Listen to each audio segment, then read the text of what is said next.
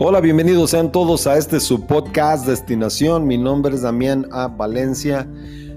A nombre de todos los que hacemos posible este podcast, gracias por escucharnos, gracias por hablar de él, gracias por compartir el podcast y gracias por compartir con nosotros sus opiniones.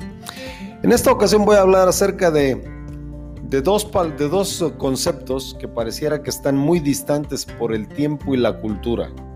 Me refiero a uno al que pareciera más antiguo y me refiero a los, a los mentores.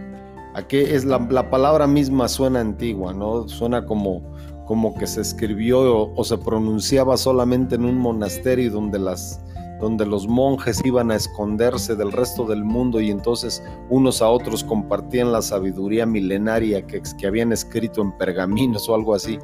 Y el otro aspecto es los influencers, los youtubers, los podcasters, las personas a las que buscamos de alguna manera que nos den una orientación, un consejo o por lo menos algo interesante que escuchar. Esperamos que este sea el caso con destinación. Pero realmente esos dos aspectos están muy muy ligados por, unas, por un aspecto todavía más interesante y me refiero a nuestro sentido de humanidad. Siempre estamos buscando de alguna manera orientación, aunque no siempre estamos muy dispuestos a admitirlo. esos dos fenómenos se han dado precisamente en el pasado y en el presente porque ahora con el advenimiento del Internet podemos buscar precisamente, sea del pasado o sea del presente, a esos mentores que sentimos que nos pueden ayudar a tener una vida más completa, más significativa y más productiva. Pero realmente, ¿qué es un mentor? Un mentor es aquella persona por ponerlo en términos más fácil, ya caminó el camino que a nosotros nos toca andar. Él ya puede con la experiencia del tiempo, incluso con las malas experiencias, prevenirnos, darnos ánimo, avisarnos con respecto a tropiezos, desvíos o incluso descarrilamientos completamente posibles en el camino en el que queremos andar. Y entonces esa experiencia acumulada de ellos, y sin duda ese, esas malas experiencias que ya pasaron, pueden ser ahorradas en nuestro caso, ¿no? no tener que pasar por ellas nos ayuda muchísimo. Es más, yo estoy convencido que un buen mentor te puede ayudar tanto en el camino yo lo, digo por experiencia, tantas personas que me han aconsejado y que me han ayudado, que yo estoy seguro que si no hubiera tenido que descubrir todas estas cosas por mí mismo y al mismo tiempo haber pasado por cosas muy difíciles antes de poder siquiera tener, tener una perspectiva más clara que ellos, afortunadamente por su experiencia, me dieron. Pero aquí viene la disyuntiva, yo creo que más en nuestro tiempo, pero sin duda en el pasado también, ¿quién es un buen mentor? Cómo determinamos a quién seguir y a quién no seguir. Yo creo que todos hemos visto en los últimos tiempos cómo algunas personas que ah, aparecían, ser, aparecían como, como seres extraordinarios, sobre todo con el advenimiento del Internet, los veíamos en las pantallas dándonos consejos fantásticos para al rato darnos cuenta de que de que no eran todo lo que creíamos, de que algunos de ellos tenían fallas, y no me lo va a creer usted, pero que algunos de ellos eran seres humanos. Recuerdo el caso terrible de una, de una muchacha que daba consejos acerca de nutrición vegana y un día porque se dieron cuenta que estaba comiéndose un pescado, eh, parecía, se, parecía que, había traicionado la fe, que se había convertido en una apóstata y y la verdad, yo, yo no me imaginé que era para tanto, pero es porque tenemos una expectativa desmedida de una persona a quien queremos escuchar. Yo creo que ser un mentor implica también vivir en la realidad y esa realidad es precisamente eh, entender ciertos aspectos de, de ellos. Precisamente porque en el camino de madurez tenemos que pasar, como decía Stephen Covey en su libro Los siete hábitos de la gente altamente efectiva, decía que tenemos que pasar de la dependencia a la independencia, pero no quedarnos solo en la independencia, sino pasar a la interdependencia. Pasar del, formato más simple de cuando dependemos de todo, somos, somos niños y dependemos de que alguien más haga casi todo por nosotros. De ahí pasamos a la independencia.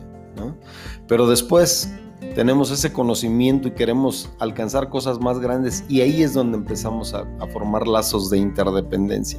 Esto es muy normal, pero como ya dije precisamente al, entrar en ese ámbito de interdependencia, tenemos que ser capaces de ver a las personas en su justa medida.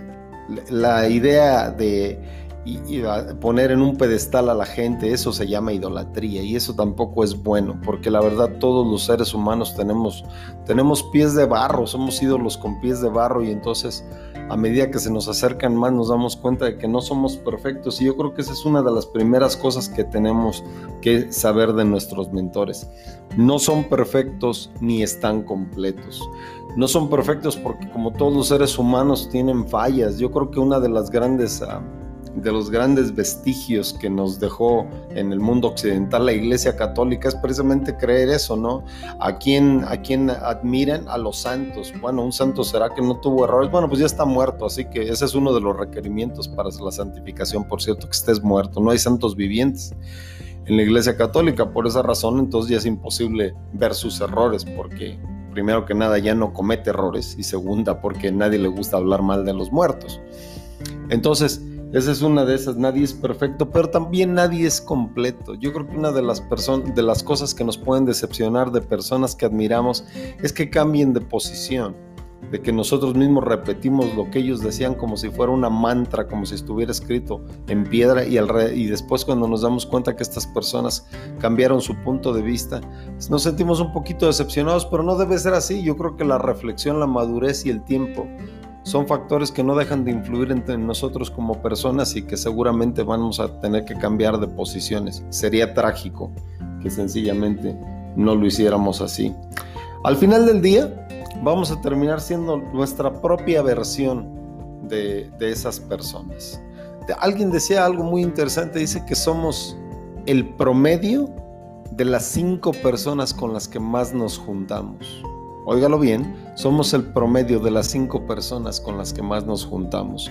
No, no necesitamos andar, andar con ellos todo el tiempo, pueden ser personas que nos, influencien, nos influencien a través de sus escritos o de sus palabras. Pero la verdad es que vamos a terminar siendo nuestra, la propia versión de nosotros mismos en combinación con las versiones de los demás. Y algo que también es muy significativo y para que nos demos cuenta de lo difícil que es esto, Ah, yo sé que es difícil encontrar un buen mentor o tomar, o tomar las palabras de esta persona tan a pecho. Y yo creo que es válido tomarlas a pecho, porque sí es eh, necesario tomar lo que encontramos bueno de aquellas personas. Y eso es importante, que no tenemos que convertirnos en una copia al carbón de los demás, sino aprender lo bueno de ellos o aquello que nos ayuda. Pero otra cosa que es muy importante y que no, yo creo que esto nos ayuda a entender por qué es tan difícil encontrar mentores de carne y hueso hoy en día. Póngase a pensar que en, la en el momento en el que estamos ahorita, alguien viniera y nos pidiera que fuéramos sus mentores. Yo creo que primero en el caso propio, yo creo que me, me tomaría por sorpresa y la segunda es que no sabría ni qué decirle, no sé qué quisiera aprender o qué quisiera saber de mí o qué le parece importante o interesante como para compartir. Pero es que el ser mentor es una relación. Es básicamente a lo que nos están invitando, ser una relación, no a que me muestren su perfección, porque la verdad no tenemos perfección con cuál apantallarnos unos a otros.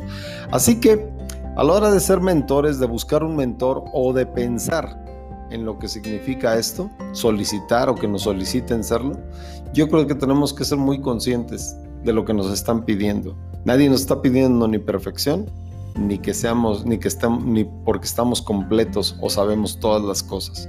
Pero al mismo tiempo, creo que todos nosotros es en un intercambio humano tenemos al mismo tiempo que admirar a algunos, aprender de ellos algunas cosas y al mismo tiempo estar dispuestos a pasarlas a los demás, porque es al final del día lo que cuenta como seres humanos, que vamos mejorando como humanidad pero siempre poniendo nuestros mejores aspectos enfrente.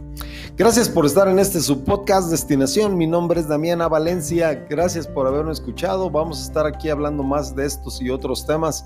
Acuérdese, todos en la vida tenemos un destino, pero solo algunos toman los pasos concretos para llegar a alcanzarlo.